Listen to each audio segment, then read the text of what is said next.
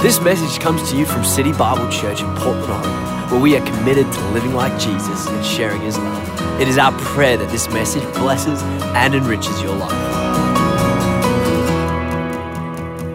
Well, good morning. They gave me the easy topic.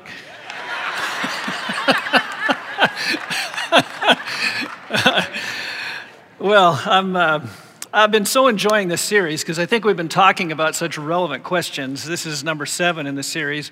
Uh, the first couple are kind of relevant to today. We said, Is God real? That was the first Sunday. Pastor Mark did a great job on that one. Is the Bible true? And both of the answers to those questions are going to help us with this one today. But uh, our question today is uh, Why is the church so uptight about sex? That's, that's our question. Um, my first response is, I'm not uptight about it. Are you?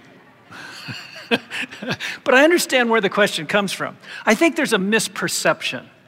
I think a lot of people who are not involved in church have a sense that the church is down on sex, we don't like it, we're opposed to it, we don't want people to do it, we think it's weird or bad or gross or something.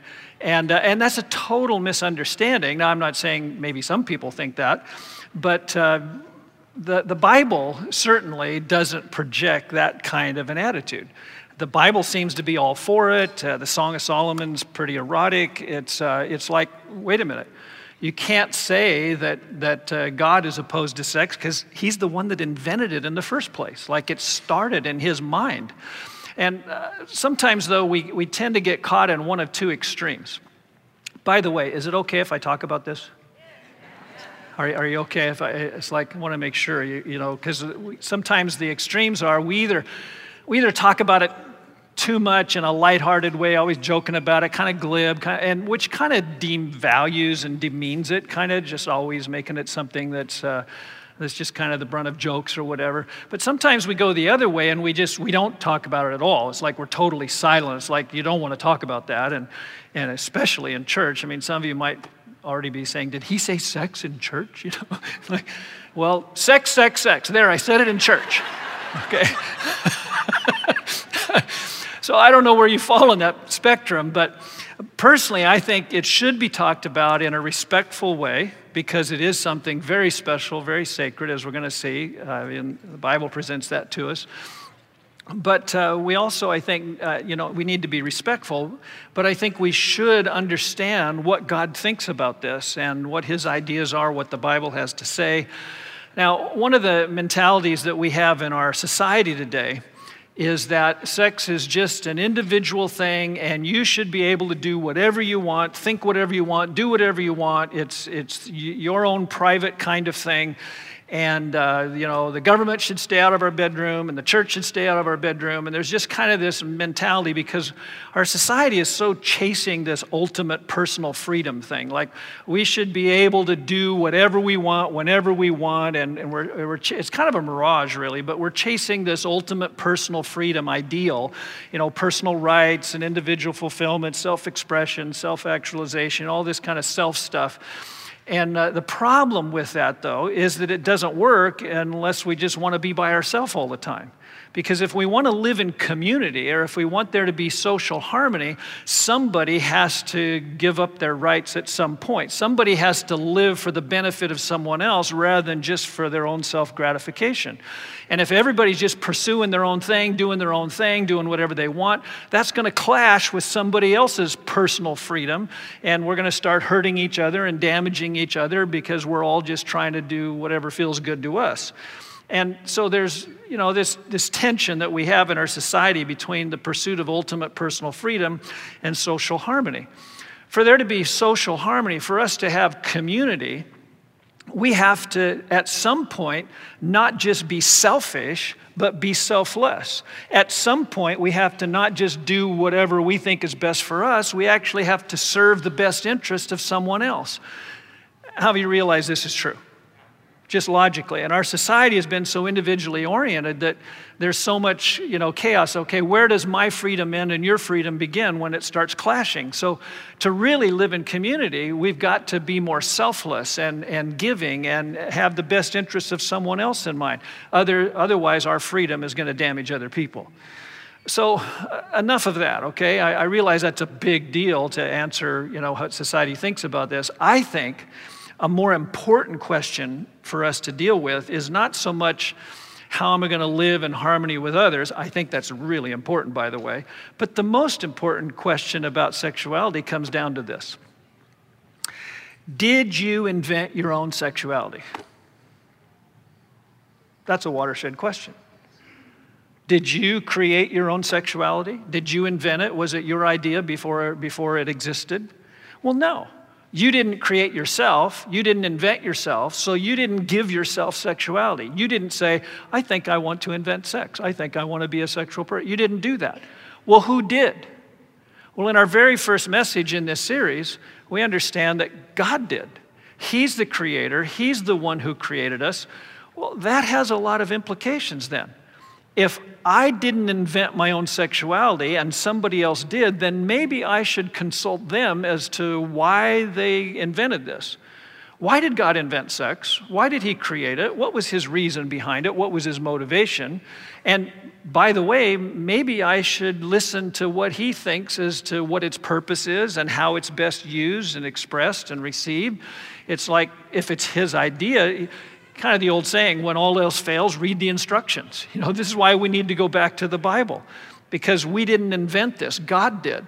And so to think about this in ways other than how God thinks or other than what his purpose was in creating this is going to be very counterproductive. So, what is the church's role in this?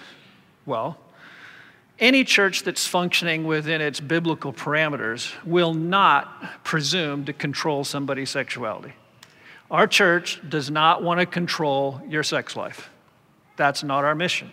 It's not our place. That's between you and God.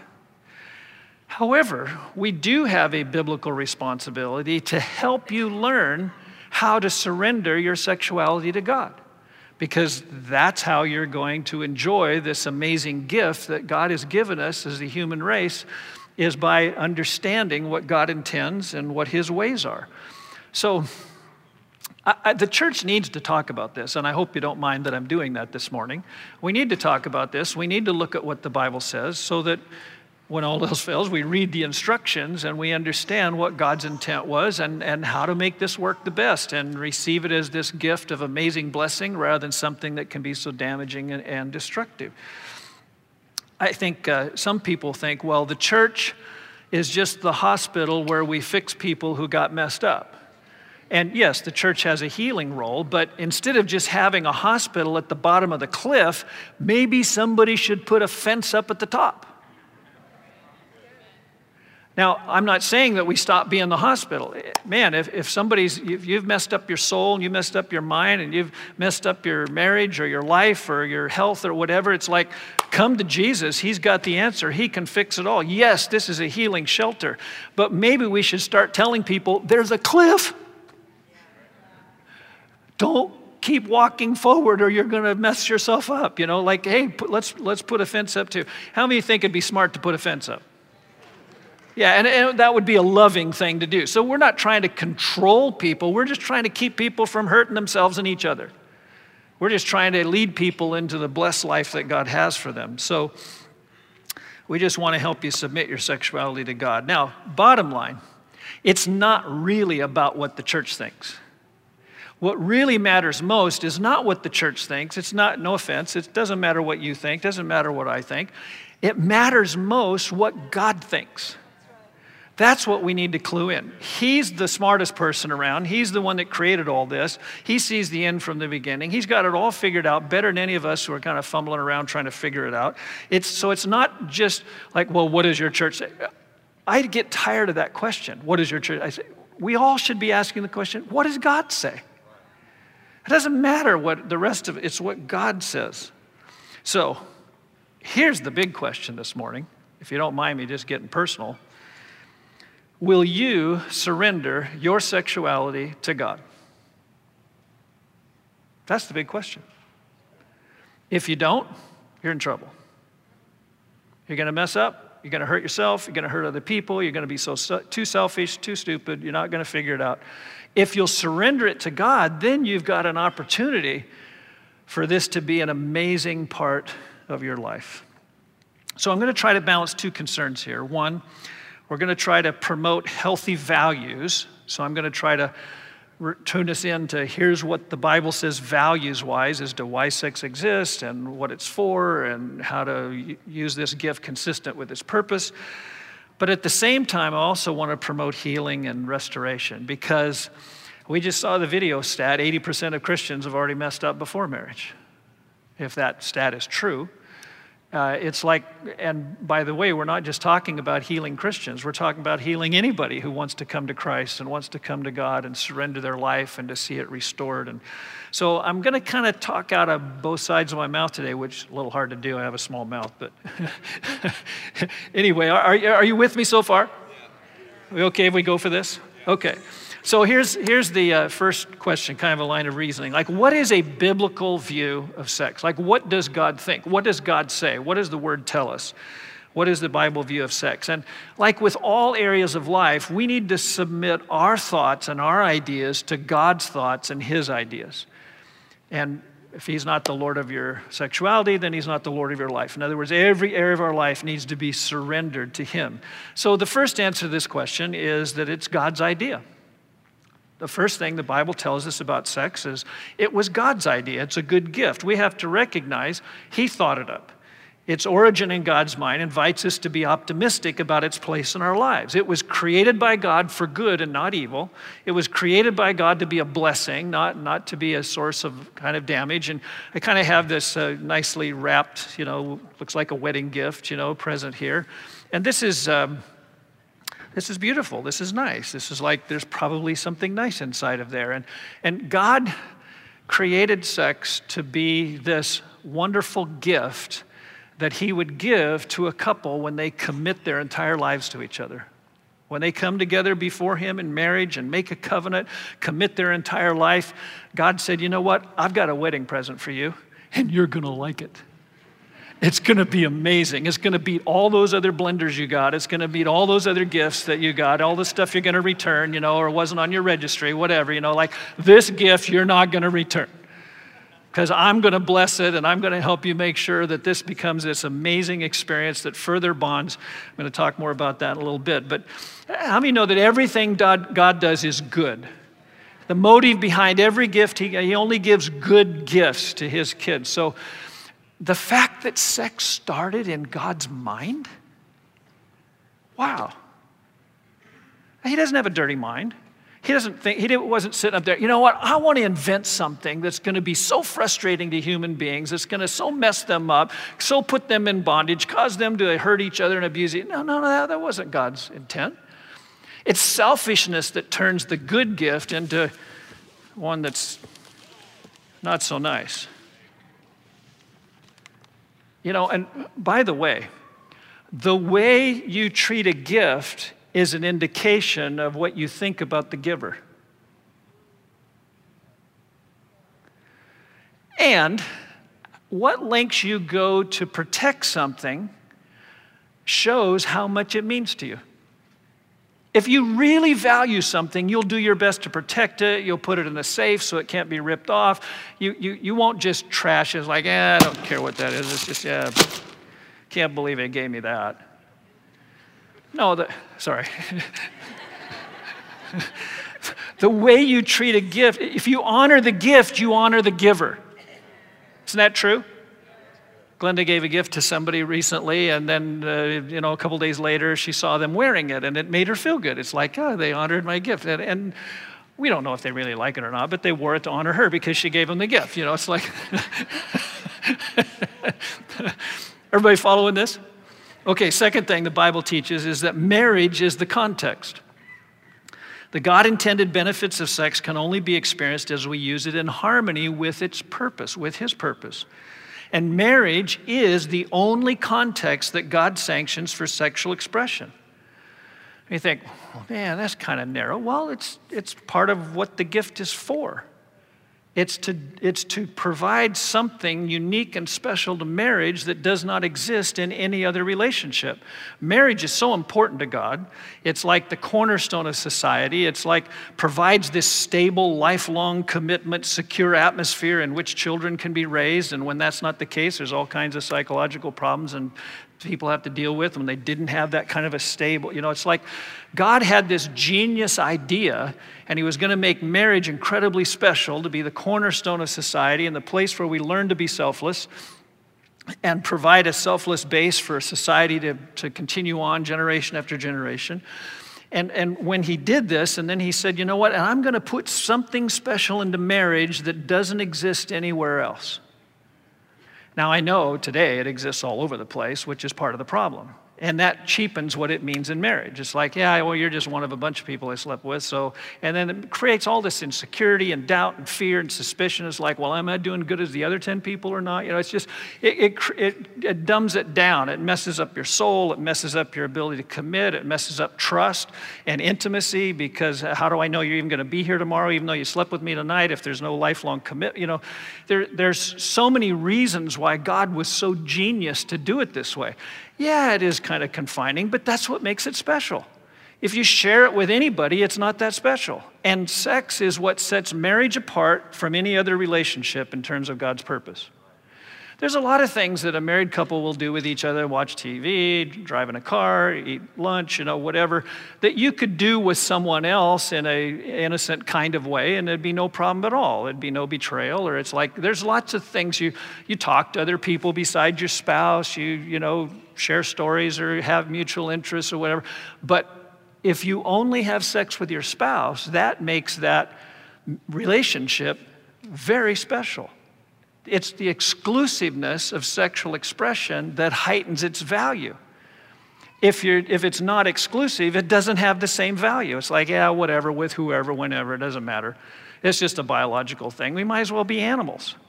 Biology without love, in, you know, instinct without affection. It's like, no, we're not animals. We're better than that. We, we, we have the capacity to value something in an abstract kind of way and in a personal, meaningful kind of way. So, sum up the Bible sex is for a husband and wife in marriage, that's it, period. That's what the Bible plainly says, cover to cover. That's God's ideal. We'll talk more about why in a minute. Thirdly, what is a biblical view of sex? The positive value is what warrants not misusing it. In other words, the reason you shouldn't trash it is because if you don't, it's so amazing. Like, why would you want to take something that could be one of the most amazing things you'll ever experience and then totally trash it? Like, why do that? It's the positive value that is the reasoning behind the restriction. Well, God's just spoiling all our fun. No, He's trying to keep us from hurting each other. When He says, don't do this except in marriage, He's trying to say, it's going to be so good. I want you to wait. And if you do, I'll make sure I bless it and make sure it's really good. It'll be so meaningful because it's exclusive, etc. Here's, here's the thing we Christians can tend to be like, don't mess it up, don't mess it up. And, and we get kind of negative, like we're just opposed to the abuse of sex. Let me make this statement. As Christians, we should be as much for the right use of sex as we are opposed to its abuse. Got it? We should be as much for the right use of sex, more that, than we are just opposed to its abuse. And that's where this question comes. Why is the church so uptight about sex? Because we kept saying, don't mess it up, don't mess it up, don't mess it. We never say, it's wonderful, it's amazing. You don't want to mess it up because you're spoiling something awesome. Everybody follow that? And if you check out the Bible, there's a lot of statements about how awesome it is, not just statements about, hey, please don't trash it. You know, the, the, both are there. Proverbs 6, verse 32 says, Whoever commits adultery lacks understanding. One translation says, If you have sex outside of marriage, you're stupid. and then it goes on to say, Because if you do, you're destroying your own soul. Now, it's not just you got to keep God's rules or he won't like you. There's, there's more to it than this. when we don't handle this gift the way God intended, what we don't understand, what we're stupid, what we're not clued into, is we're actually destroying some stuff within the person that we are our soul, our mind, our will, our emotions. Emotional bondages, your will, you, you can't stop yourself from doing something, you lose control of yourself. Mental bondages, you start thinking weird stuff about this or weird stuff about other people, or you're always suspicious of anybody else's motives because you know you can't trust your own. And there's just so much soul stuff that gets jumbled and messed up when there's sex outside of marriage. Because we're saying, I don't respect the giver, I don't respect the gift, I want this on my terms for me. It's about me, it's not about him, it's not about life, it's not what's best for society or my kids someday or whatever. It's like, it's all about me. Our souls were not built to run on selfishness. That's what sin is. It's, it's, it, it destroys our soul our ability to think right and feel right and bond appropriately, and all of that stuff gets, gets messed up. It's, sex was meant by God to be an amazing bonding kind of experience. And it was meant to be like this, like this covenant affirming, covenant renewing experience. So once a couple stands before God and society and their family or whoever, you know, they stand and they promise the rest of their lives to each other. God said, now, let me give you this amazing gift that will help you repeatedly over and over through your journey together rebond and rebond and recommit.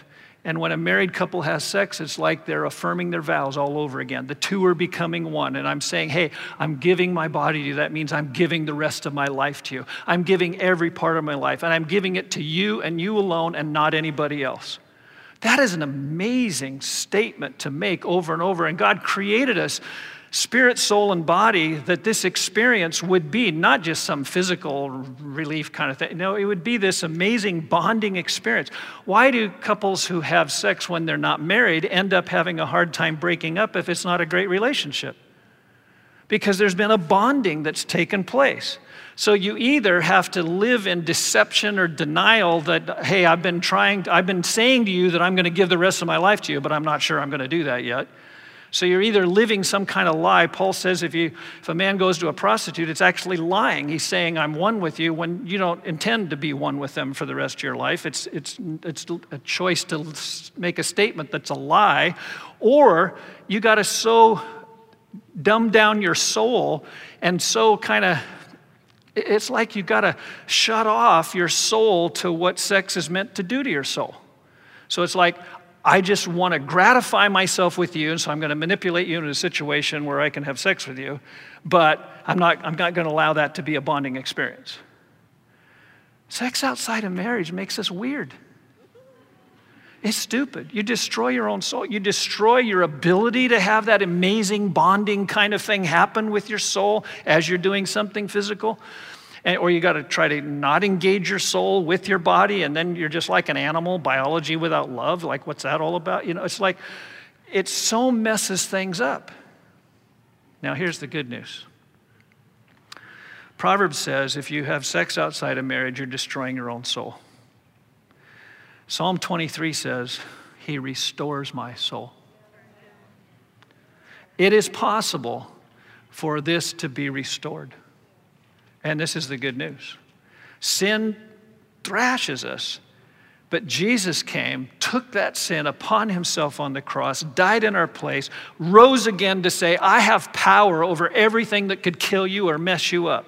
How many know that we need to be able to come to Jesus and bring all the ways we messed ourselves up and say, Jesus, would you please heal me? And he does. He can restore your soul. He can get your thoughts rewired. He can get your ability to bond, to be reconnected. And, and it's, it's possible to live in bondage in these areas and have a total mess, and yet God to restore something beautiful and amazing. By the way, I think that deserves a clap to the Lord right now to say thank you for your ability to restore us. Fourthly, a biblical view of sex is it's, it's private because it's sacred. Now, this gift of sexuality is so sacred. One, because it's a reflection of the union possible between Christ and the church. Paul said in Ephesians, he says, You want to know how cool this relationship between Jesus and the church is? It's like sex. And we're like, Oh no. What is that? He's saying it's the highest possible form of a bonded, eternally committed union and communion. It's also sacred because it represents the total intimacy of the marriage relationship when a couple have sex, it, it is representing all the other ways that their hearts and lives are intertwined, uh, intertwined and joined together, and all the things they share, and all the ways they're committed to each other. It's all symbolized and all comes down into that experience that represents all of that. What a sacred, cool thing. And thirdly, check this out sex is sacred because new eternal beings can happen. This is the most godlike power we possess as human beings is to produce new eternal beings, making babies. There's no more godlike power we possess than to produce a new being that will live forever. Only God creates eternal beings, and yet He said to us, I want you to participate in this with me. I want you to know what it's like to be a parent. Then you'll understand me as your parent a little better. It's kind of cool how that works, you know. But, but no wonder Satan likes to trash this area of life so much because it's the most godlike power we possess. Now, sex wasn't invented just for procreation. The Bible's very clear about that. But that is a very sacred kind of thing, isn't it? Sex is sacred. To sum this up, Hebrews chapter 13, verse 4, kind of summarizes a biblical view of sex. Put the verse up here. This is from the NIV.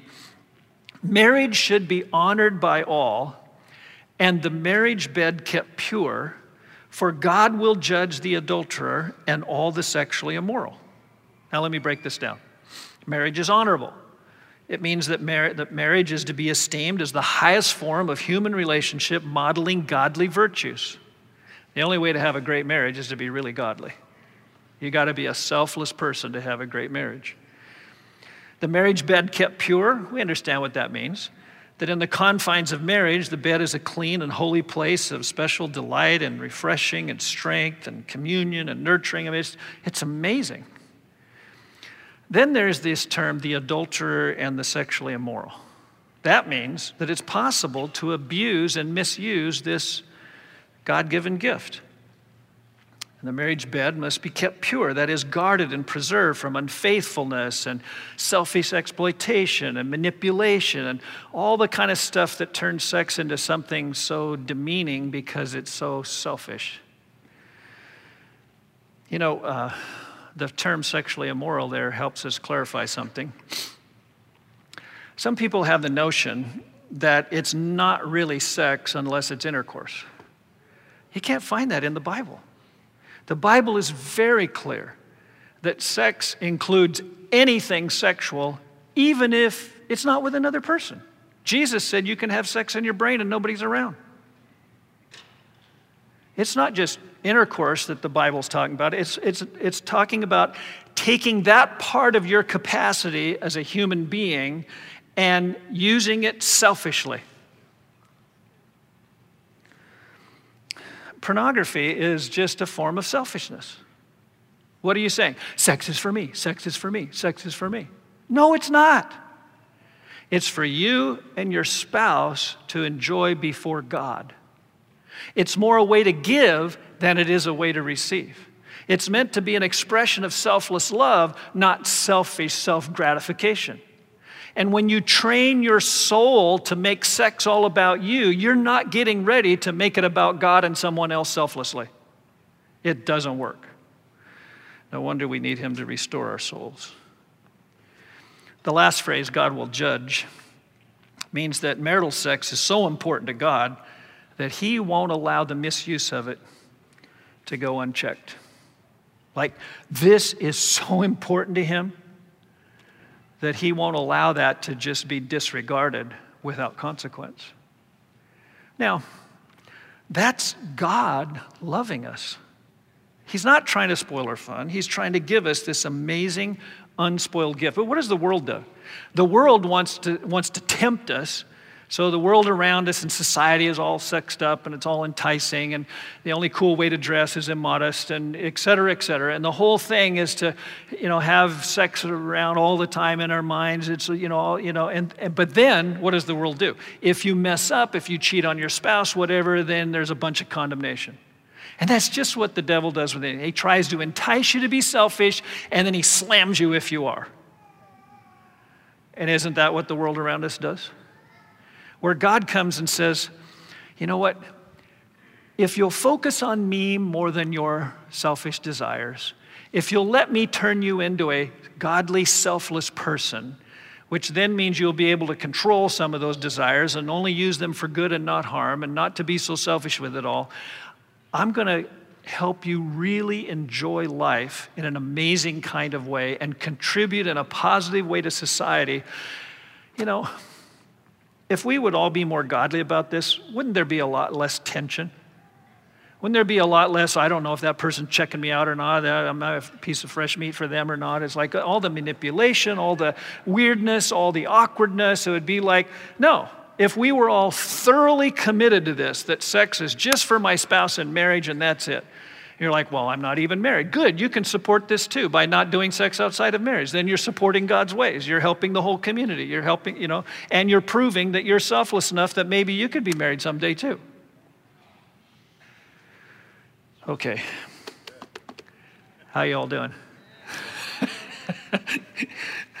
well, what place does sex have in life? I'm going to say two things about it. One, it's a part of life. Life is more than marriage. Our walk with God transcends marriage and intimacy. And marriage is more than sex. A happy marriage is much more than its bed. And sex is way more than physiology. It's way more than just the sum of the anatomy involved. It's a total spirit, soul, body kind of experience. And sex is related to other areas of life. It's, um, you know, God intended that there be this background of understanding and love and appreciation and gentleness and selflessness that would be the backdrop for any sexual expression. And it keeps us from being animalistic about it, like I said, biology without love. And actually, for a, for a couple coming to marriage, it's the easiest part of marriage to figure out. The other stuff's the hard work, which is why you should work on the other stuff first. Because sex is just meant to be the frosting, not the cake. If you got a good cake, the frosting will be nice. If you don't have a cake, frosting by itself can be a little uh, overwhelming after a while. I remember when I was. Uh, got to be careful how I talk about this. That's why I should keep reading my notes. I do better when I just stick to it. when I was about seven years old, this has nothing to do with sex, by the way. When I was about seven years old, I really loved whipped cream. And my parents went to somebody's house that was like a barbecue or something, and everybody's out in the backyard. And, and, and I slipped into the house. I went through the kitchen, and on the counter was this giant bowl of whipped cream. It was obviously for the dessert that was going to happen later. But I walk in and I see this whipping cream. I was like, I look around, nobody's there. I look out the window, everybody's busy in the backyard. I dove into that bowl of, I ate the whole bowl. And then I got really sick. You know what? I could not stand the sight or smell of whipping cream for about three years after that, just because it's like, why did I tell you that story? Anyway, the quickest and easiest area of marriage to learn is this, which is why you save that for last. Wait for the wedding day, wait for God to give you the gift. Which brings me to the next question Why does God confine sex to marriage? I've already been answering this to some degree. But I would suggest that you develop two lists of reasons and you develop your own lists. You can find a lot of these in the Bible, but life will teach you a bunch of them as well. First, there's positive reasons. Like there's so many amazing things about sex and marriage that why would you not want to leave it for that? It heightens the value of it, it produces freedom, it bases enjoyment on commitment, providing security of for total intimacy and vulnerability. It, it permits sex to be the frosting rather than the foundation, like I just said. It's, it's like renewing marriage vows. It's, you're completely giving yourself to your spouse. You're focusing on how much they mean to you. It's like, it's like you're saying, I belong completely, permanently, and exclusively to you. Wow. What an amazing thing to say with your entire being to someone else. But I don't think sex should be used to say anything else but that. I am permanently, completely, and exclusively yours. It shouldn't be used to say anything but that, meaning it can't happen outside of marriage if that's what it means. The negative reasons, there's so many negative reasons. It, it destroys your soul, it's lying, it's, it's like eh, having sex outside of marriage saying, I will always love you. No, you won't. You haven't even made that promise yet. You haven't made that commitment. You're not that committed to them. Produces tension and guilt, and I mean, you can even die. It hinders married fulfillment. And what happens is you have to harden yourself against the power of sex to have it outside of marriage. Because the power of it is to be so bonding in a dynamic, total being kind of way. And it, it, it makes you want to fully trust that person, fully make yourself vulnerable, fully give yourself to that person. But if there's no covenant there as the basis for that, then you have this but I don't know if I can totally trust you. I don't know if you'll be there tomorrow. I don't know if you'll always have my best interests in mind. And in fact, the fact that we're sinning before God makes it hard to not think that we'll sin against each other someday. I mean, if you can't be faithful to God, how would you be faithful to each other? Which is why a couple shouldn't have sex before marriage, even if they're going to get married. Because the gift is given on the day of your wedding. And before then, you're going to come and say, I promise to you today that I'll be totally faithful to you, even though two weeks ago we weren't faithful to God together. It's like that what best prepares you for faithfulness in marriage is keeping your covenant with God, being faithful to Him. In fact, learning self control is an important thing for married sexual fulfillment. Why did God even create us physically so that we become sexually aware years before it's time to get married? When I was a teenager, I thought, that, that's, a, that's a cruel trick, God. You should have made it so when it's time to get married, that's when we become sexually aware. And I came up with this idea for him. I said, you know, you, you could, should have created us so that there's this invisible button in the middle of our back that we can't reach. And when the pastor pronounces us husband and wife on the day of our ceremony, and we turn and face the congregation, I present to you Mr. and Mrs., he just pushes those two buttons in the middle of our back, and then we're like, oh, you know.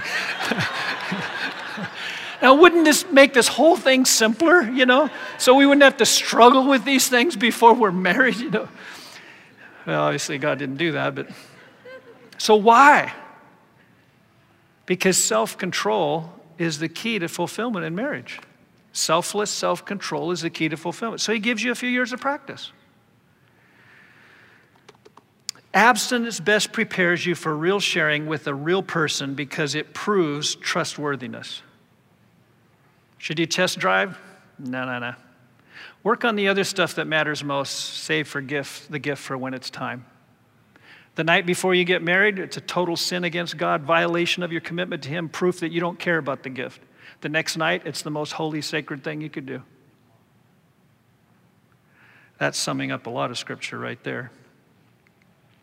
So, my last uh, question here What are some misconceptions of the church's view of sex? Can I do one more slide with you? Sum this up. Here we go. Here's some misconceptions. One, that sex is dirty and evil. No, it's not. It was God's idea. That makes it holy. by the way, God invented it before sin existed. Secondly, that sex is shameful. What does it say in Genesis? They were naked and not ashamed. Thirdly, that sex is carnal. Like it's, well, it's just, you know, it's a fleshly thing and it's a necessary evil to make babies, but it's not really that spiritual. No, Romans 6 says that our, the members of our body can be instruments of unrighteousness or righteousness. You can live your sexual life according to the flesh, selfish, compulsive, or according to the spirit, self controlled, loving. It can either be compulsive, self centered, and exploitative, or it can be controlled, fulfilling, and mutually edifying. Another misconception is that sex is for reproduction only. Well, if design indicates purpose, that's not the case because God made it really fun. So it's not just for making babies, and you don't just do it two or three or four times how many kids you're going to have. No, it's, it's meant to be a, and there's whole books of the Bible on this, but it's, it's to be enjoyed whether conception takes place or not. The next one, that sex is a biological drive equal to hunger and thirst. No, it's not. You will die if you don't uh, drink water or, you know, breathe in oxygen. You can go without sex and you won't die and you won't be weird. it's not a biological necessity. It's more of an appetite. In other words, yeah, you can stoke up the desire if you want to, which is not a smart thing to do if it's not time, you know, or, and you don't, and not in marriage. But it's, it's, um, and a lot of people today think, no, sex is, it, maybe it's not a biological drive, but it's for self realization, self expression. Again, it's just totally selfish. Sex is a marital duty is another misconception. Like, yeah, it's just a duty, you know, you got to do that to keep your spouse from being unfaithful. That, that misses the whole point, by the way. And then the last one, I want to make sure I include this one, is that all physical, uh, all physical affection is sexual. No, it's not. There's appropriate family affection. And sometimes we live in such a sex messed up world that we don't realize there is healthy affection, family wise, between family members, et cetera, that is not sexual. I think we need obviously be careful, the line, et cetera, be conservative, but okay. Wow. You guys have done so good. now, I want to close this right now, and, and I'm going to ask the bands to come to the platforms actually in all the campuses. And I know we're connected to the campuses and the online community, but for us to conclude this, there's one more question I want us to put up here, and I want you to think about. One more question How much will we value the gift? God has given this amazing gift to mankind how much will we value it? The way you honor the gift is how you'll honor the giver. And I want us to pray as we close today about two things. And I know this has been more of a logical kind of presentation, but this topic is so personal. And it relates to every single one of us in a personal kind of way. So I'd like to do a prayer here before I um, give it back to the campus pastors. So, would you mind standing with me on all of our campuses and here today? Would you stand with me? Because I think this prayer is going to be really important. So, as you're standing, would you please just give me one more minute to focus clearly on this? Before we go today, I think it would be so appropriate that every single one of us in this room, in a fresh way today, we should do this regularly, but right now, we should surrender our sexuality to God today, right now, again. Maybe you've done this before, maybe you've lived this out in, a, in a, an exemplary way, or maybe you haven't. But today, to respond to what we've just heard, which I've tried to condense whole chapters of the Bible, and is that we would say, Lord, I want to honor the gift. I want to surrender my sexuality to you. And secondly, probably so many of us here have, in some way, at some point, not respected the gift. Or maybe someone else didn't respect the gift in the way they treated us. Whether we've done things that have devalued the gift, or whether things have been done to us, or whether stuff's been going on in our mind, we just allowed it to be there in a fantasy, or whatever. Listen, He comes to restore the damage that sin does to our souls. And right now, I want to pray that there will be an anointing from the Holy Spirit that'll come upon all of our hearts and lives. That whatever damage the enemy has done, whatever damage selfishness has done, or just not understanding God's ways, that God will begin to pour in His healing, His cleansing, His forgiveness, His restoration. Come on, how many believe that that's possible? Jesus came and died to free us and to cleanse us and to change us. So, would you pray with me? I know this is such a personal topic. Would you pray with me as I lead us in prayer in those two ways right now on all of our campuses? Let's pray together. Lord, we first we want to thank you for such good gifts that you give us.